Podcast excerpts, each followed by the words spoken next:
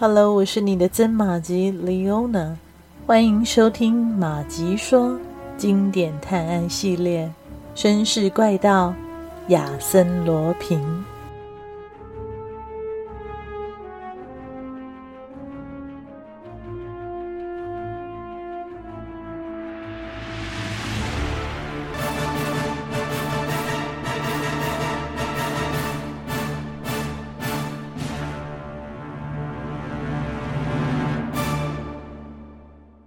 已经凌晨三点了，坐落于贝蒂埃大道的一栋房子前，却还停了六台车。随着前门敞开，一群男女夹杂走出来。他们当中的多数人选择坐进自家的车里，快速的离开。剩下的两个男人则沿着库塞尔街走去，并且在转角处分手，因为其中一个人。就住在那条街上，而另一位决定徒步走回马约门。这是个美好的冬天夜晚，空气冷冽而清新，是个适合散步、呼吸新鲜空气的冬夜。然而，就在几分钟之后，一股不快的感觉涌上这个男人的心头，他似乎被跟踪了。他回过头，瞥见一条人影。闪躲于树木间，他并非一个胆小鬼，不过最好还是加快自己的步伐比较明智。紧接着，他发现尾随他的那家伙追赶了上来，于是当下决定掏出左轮手枪与对方正面对视。可是根本没有时间，那家伙瞬间猛扑了上来，就是一阵袭击，两个人随即陷入了一场搏斗。他马上就发现对方居于上风，在呼救与挣扎之间，他被甩翻于一堆碎石上。对方掐住了他的喉咙，往他嘴里塞了一条手帕。他紧闭双眼，眼看就要失去知觉了。那双把他勒得喘不过气的手却突然的松开。那家伙被迫起身抵挡一轮突如其来的攻击。有一根手杖猛烈地往那家伙身上打去，紧接着那家伙挨了一脚，痛苦地发出一声之后，就是一阵的咒骂，跛着脚赶紧离开。过来的那个人不屑于追赶上去，反而是俯身问他：“先生，您受伤了吗？”他并没有外伤，只是头晕的站不起来。于是救命恩人拦了一辆车。陪同他回到他那位于大军团大街的住处。回到家之后，他终于完全清醒了，满怀感激地向救命恩人致谢：“先生，我欠您一命啊，此恩我永生不忘。此刻夜已深，我不愿惊动我的妻子，但是明天，明天他肯定会想要亲自向您致谢，所以我想邀请您与我们共进早餐。”我是吕多维克·安贝尔，不知道您怎么称呼呢？男人递上一张名片，说道：“我叫亚森·罗平。这个时候尚未发生马拉基城堡窃盗案、桑塔监狱越狱案以及其他轰动的案子。这个时候的亚森·罗平还没有什么名气，他甚至还没有使用过亚森·罗平这个名字。”这个名字是他特别为了应付安贝尔先生而杜撰的，也就是说，亚森·罗平这个名字就是因此而诞生的。这时的亚森·罗平虽然具备足够的能力，但缺乏通往成功之路必备的资源与权力，所以在这一行里只能算是名小学徒。还称不上是大师呢。回忆起安贝尔先生昨晚的邀约，亚森·罗平就乐不可支。他终于可以干一件让他大展奇才的案子了。百万富翁安贝尔夫妇简直是一道豪华又符合他胃口的饗宴呢。为了赴约，亚森·罗平刻意把自己打扮得十分寒酸，却又不失整洁。他走下蒙马特住处的楼梯，行经三楼时，他用手杖敲了敲一扇关着的门。但没有停步，直接就走到了街道上，流畅地搭上了一辆电车。有人紧随在他身后，坐在他的旁边，是那个三楼的房客。过了好一会儿，这个人才开口说道：“嗯，老板，如何啊？如何？搞定了？那，怎么办到的？我正要去那儿吃顿早餐。吃早餐？在哪儿？去那吗？当然，有什么好怀疑的？我可是从你的手上救回安贝尔先生一命啊！安贝尔先生并不是个忘恩负义的人，所以他邀请我一块儿吃早餐。”沉默半晌后，那人说道：“不打算放弃这次的计划，小老弟啊！我昨晚为了给你一拐，再踢你一脚，撑到了凌晨三点都还没睡啊！这样冒着打伤我唯一一个朋友的风险，可不是想放弃对方的报答。不不不，这不是我的本意。可是那个关于他财产的奇怪谣言呢？”别想那么多！为了这个生意，我前后忙了六个月，调查研究，问过仆人、债权人，还有受雇来做伪证的那些傀儡。这六个月以来，我都在探索这对夫妇的隐私，因此我知道自己在说什么。无论那笔财产是像他们自己说的来自老布拉福家，还是其他的管道，我都不在乎。我只关心那笔财产是否存在，而既然它存在，就将全部属于我。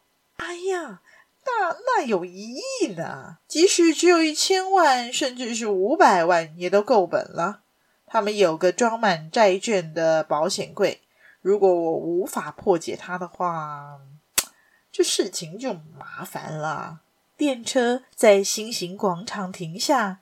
那人低声问道：“那我现在该干些什么？”“现在你什么都别干啊，等候我的通知。”“不急。”五分钟后，亚森·罗平踏上安贝尔公馆奢华的楼梯。安贝尔先生则向妻子介绍了亚森·罗平：杰维兹·安贝尔夫人是个矮小、丰满且相当健谈的女人。她由衷的欢迎亚森·罗平，我很开心能够设宴感谢我们的救命恩人。他说道：“这对夫妻从一开始就把我们的救命恩人视为老朋友，所以到了上点心的时候，他们已经非常的信赖彼此，友谊坚不可摧。”亚森·罗平说起自己的身世背景。提到他那个身为地方法官的父亲，以及自己悲伤的童年与眼下的困境，安贝尔夫人也聊到了自己的青春过往，她的婚姻，老布拉福的恩情，她所继承的亿万遗产，还有那些阻止她享受遗产的种种障碍，不得不背负的高利贷，那些与老布拉福的侄子们。永无止境的争夺纠纷，还有那些诉讼，不得取用财产的强制令。事实上，他什么都说了。试想一下，罗平先生，债券就放在那儿，在我丈夫的办公室里。但只要弄丢了一张债券，我们就失去了一切。他们就在那儿，在我们的保险柜里，但我们却连碰都不敢碰啊！一想到这笔巨额的财富就近在咫尺，亚森·罗平不禁微微的一颤。他心里清楚得很，亚森·罗平绝不会像这位女主人一样，因为碰那笔财产而感到丝毫的痛苦。啊，他们就在那儿，他反复的喃喃自语。在这种情况下形成的友谊，很快就使他们的关系非常亲密。于是，当对方委婉的问起他的近况时，亚森·罗平坦诚自己现在正是穷困潦倒。结果，这个不幸的年轻人当下就被安贝尔夫妇聘雇为私人秘书，月薪一百五十法郎，每天到安贝尔公馆报到，而他位于二楼的办公室就恰好在安贝尔先生办公室的正上方。亚森·罗平很快就发现自己这个秘书职位根本就是个闲差。在最初的两个月里，他总共也就抄录了四封重要的信函，然后就被叫进安贝尔先生的办公室一次。也因此，他只有一次正式观察保险柜的机会。此外，他还注意到，秘书甚至不够格参加一些社交聚会。但是他毫无怨言，因为他宁可继续保持低调，一个人自由自在。况且他没有那么多时间可以浪费。他先是多次的潜入了安贝尔先生的办公室，聊表自己对这个保险柜的敬意。保险柜封得死死的，就像块巨大的钢铁，看起来森严冷酷，无法轻易的。被窃贼的普通工具撬开，但是亚森·罗平并不气馁，是蛮力不如多动脑啊。他对自己说道：“这段时间我必须仔细观察，耐心等待，留意任何的机会。”他立即着手进行前置作业，仔细测量自己的办公室地板后，他在楼下办公室天花板的两根凸式线脚之间插入了。一根铅管，想借由这条管线窥视、窃听安贝尔先生办公室里的动静。在这之后，亚森·罗平成天趴在地板上观察，经常看见安贝尔夫妇站在保险柜前翻阅文书讨论。当他们转动密码锁的时候，他努力地看清数字以及左右转动的圈数。他关注他们的一举一动，他试图捕捉他们的只字片语。最后，他发现，想要完全打开保险柜，似乎还必须拿到一把钥匙。有一天，他看见安贝尔夫妇离开房间前，并没有将保险柜的门关好，于是他赶紧跑下楼，大胆的闯了进去。没想到，他们却又突然折返回来了。哦，抱歉，我走错了。”亚森·罗平说道。“进来吧，罗平先生，别这么见外啊！你怎么还没有把这当自己的家呢？我们正需要您给点意见。您您觉得我们该卖掉哪些债券？是外国的债券好呢，还是政府的年金呢？不用理会强制令了吗？”亚森·罗平惊讶的问道。“哦。”强制令并非对所有的债券都有效力的。她打开保险柜，拿出一叠债券，但丈夫却立即阻止她，说着：“不不不，杰维兹，现在就卖掉这些外国债券实在是太傻了，他们还会继续涨呢。但是政府年金却不会再攀升了，你觉得呢，亲爱的朋友？”这位亲爱的朋友不予置评，但还是建议先抛出年金。于是他拿出另外一叠，并随机地从中抽出一张，它的利率为百分之三，价值两千法郎。吕多维克把它塞进口袋。当天下午，他就在秘书的陪同下，将年金卖给了一名股票经纪人，拿到了四万六千法郎。无论安贝尔夫人曾说过什么，相反的。他在那儿的身份相当的突兀。他发现仆人们根本不知道他的名字，只称呼他先生。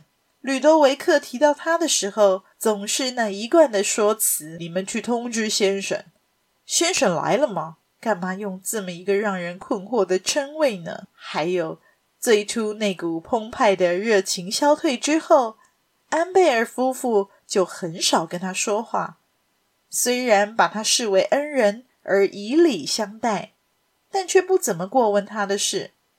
他们似乎觉得他是那种天性孤僻的人，因此也不随意打扰他，仿佛这是亚森·罗平个人的严格准则。